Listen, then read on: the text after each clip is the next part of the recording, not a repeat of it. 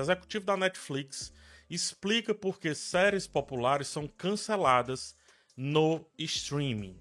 Aí tem muita gente que é reducionista, porque é ruim esse negócio todo. Vamos lá. 2002 foi um ano marcado por muito sucesso da Netflix, né? Traz aqui o Legião dos Heróis. Contudo, para cada Heartstopper, Vandinha, Sandman, Dahmer, Stranger Things, realmente um ano muito interessante. Tivemos séries como Resident Evil, Fate, é, a saga Winx, né?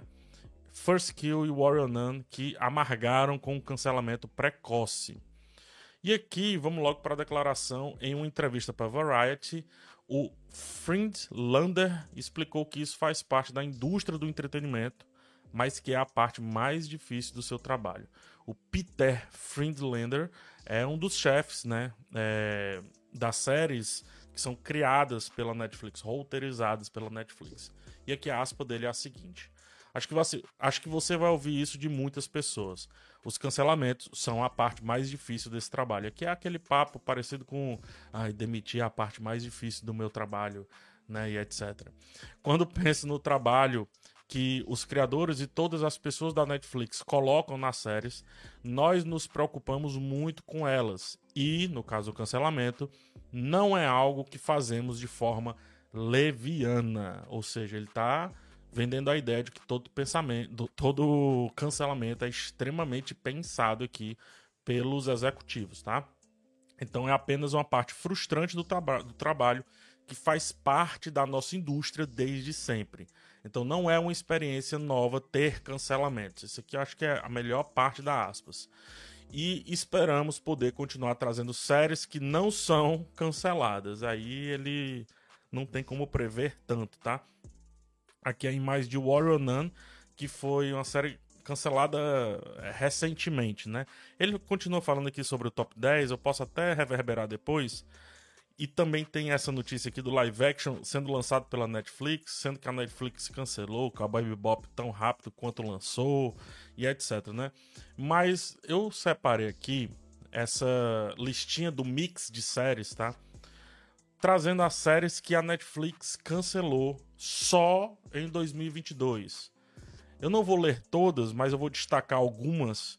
E a gente tem Space Force, que é uma série com Steve Carell, né, uma série de comédia, que assim, tem pontos altos, mas tem pontos baixíssimos.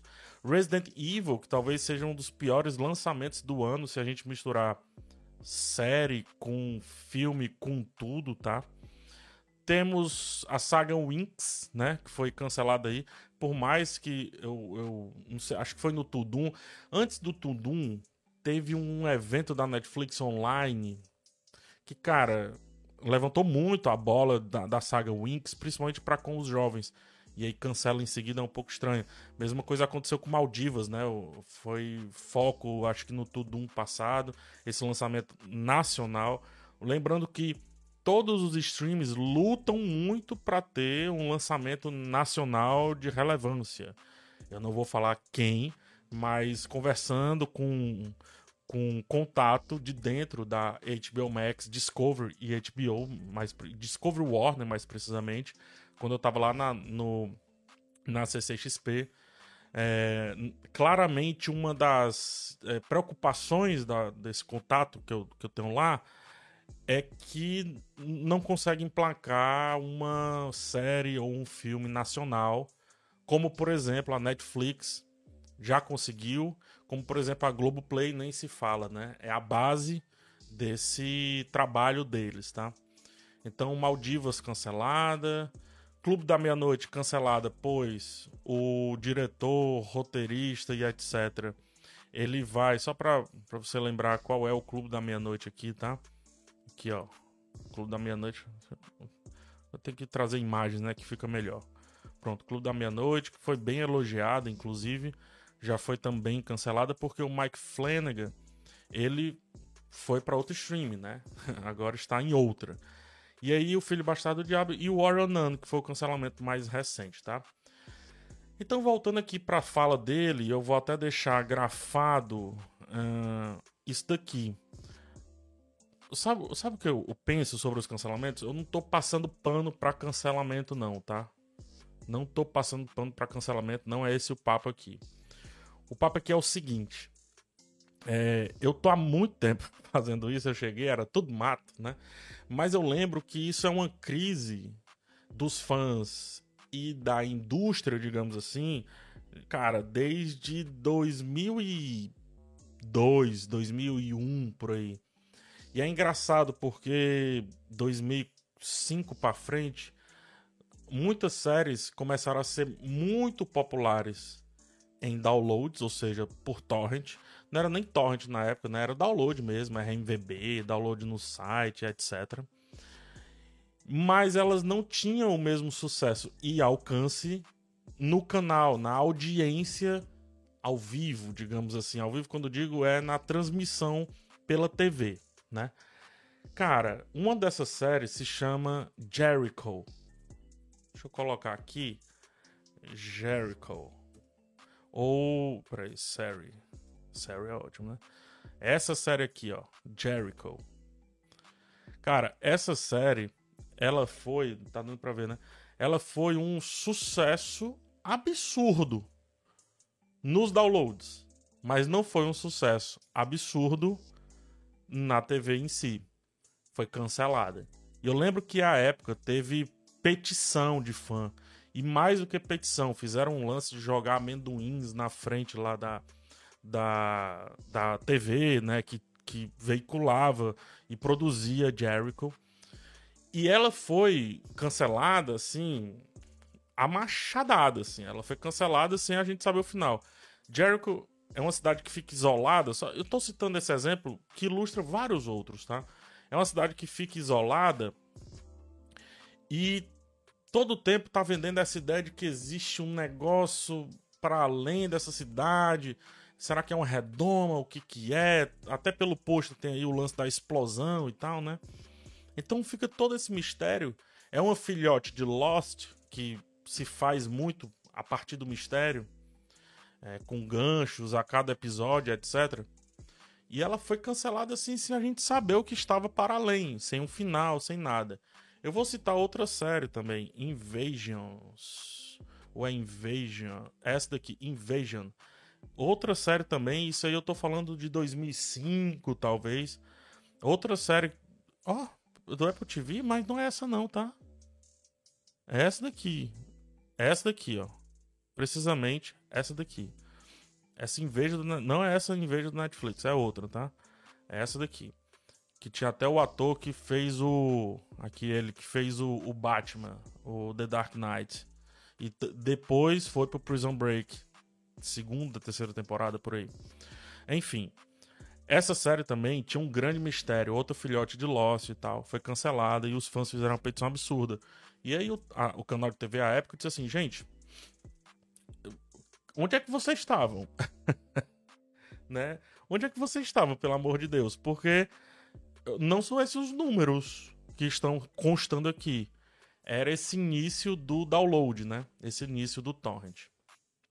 E aí eu trago, uh, trago de volta aqui para a notícia, porque nós entramos numa nova era, com novos espectadores descobrindo o consumo de TV, o consumo de séries e etc.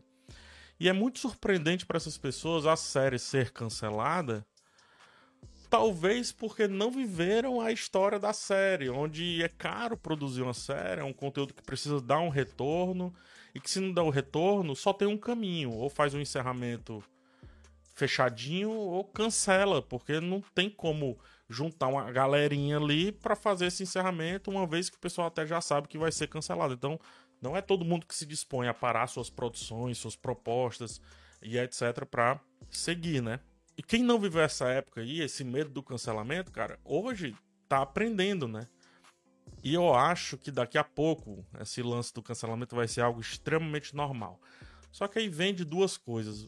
Às vezes, essa cultura da maratona, que eu não vou falar mais tanto, porque eu acho que já tá muito desgastado do ponto de vista, do meu ponto de vista, o meu ponto de vista, falando de novo, que uh, esse lance da maratona gera um imediatismo também na produtora, que parece que a série tem que dar um retorno imediato.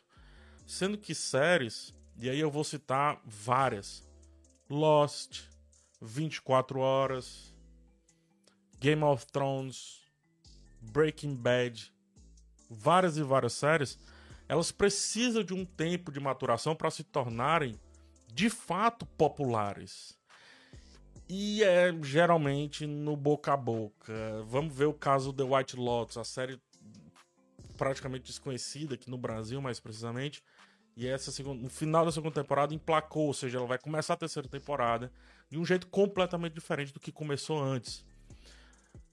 É, em resumo, esse imediatismo da Netflix em lançar os episódios gera um imediatismo no público e parece que a empresa quer também esse mesmo imediatismo no retorno. E quando não tem, a única saída então fica como sendo cancelamento, em vez de deixar a série atingir um tempo de maturação, que são três temporadas. Geralmente da segunda para a terceira temporada. Breaking Bad passou por isso. Better Call Saul recentemente. Game of Thrones passou por isso, gente. Game of Thrones não nasceu no tamanho que ela termina, no tamanho que ela atinge ali no episódio do Casamento Vermelho. Não foi assim. Então eu acho que tem muito essa questão do hype que a Netflix gera, não só a Netflix, mas outros streams também, outros estúdios também. Essa questão do hype e esse hype muitas vezes atesta contra, né? Em vez de atestar a favor, acaba atestando contra a empresa. Eu concordo muito aqui com o Friedlander, que diz que não é uma experiência nova ter cancelamentos, mas parece que no, na atualidade o cancelamento é mais fugaz do que era antes.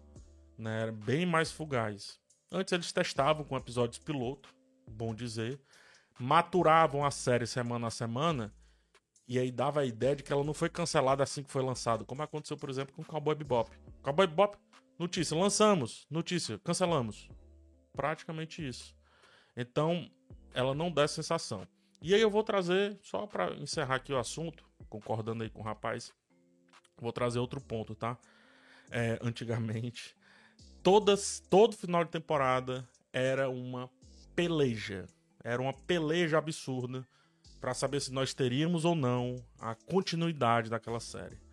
Posso citar 24 Horas, que eu já falei, House, posso citar The Walking Dead, que toda temporada, e aí? Será que vai? Será que não vai? Como é que é?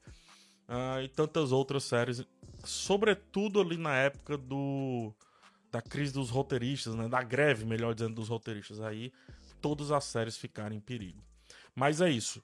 Uh, sobre o cancelamento, eu acho que tem muito oba-oba em cima disso. Acho, eu penso que é normal, como disse também o executivo aqui das séries originais da Netflix, disse a Variety, concordo com ele.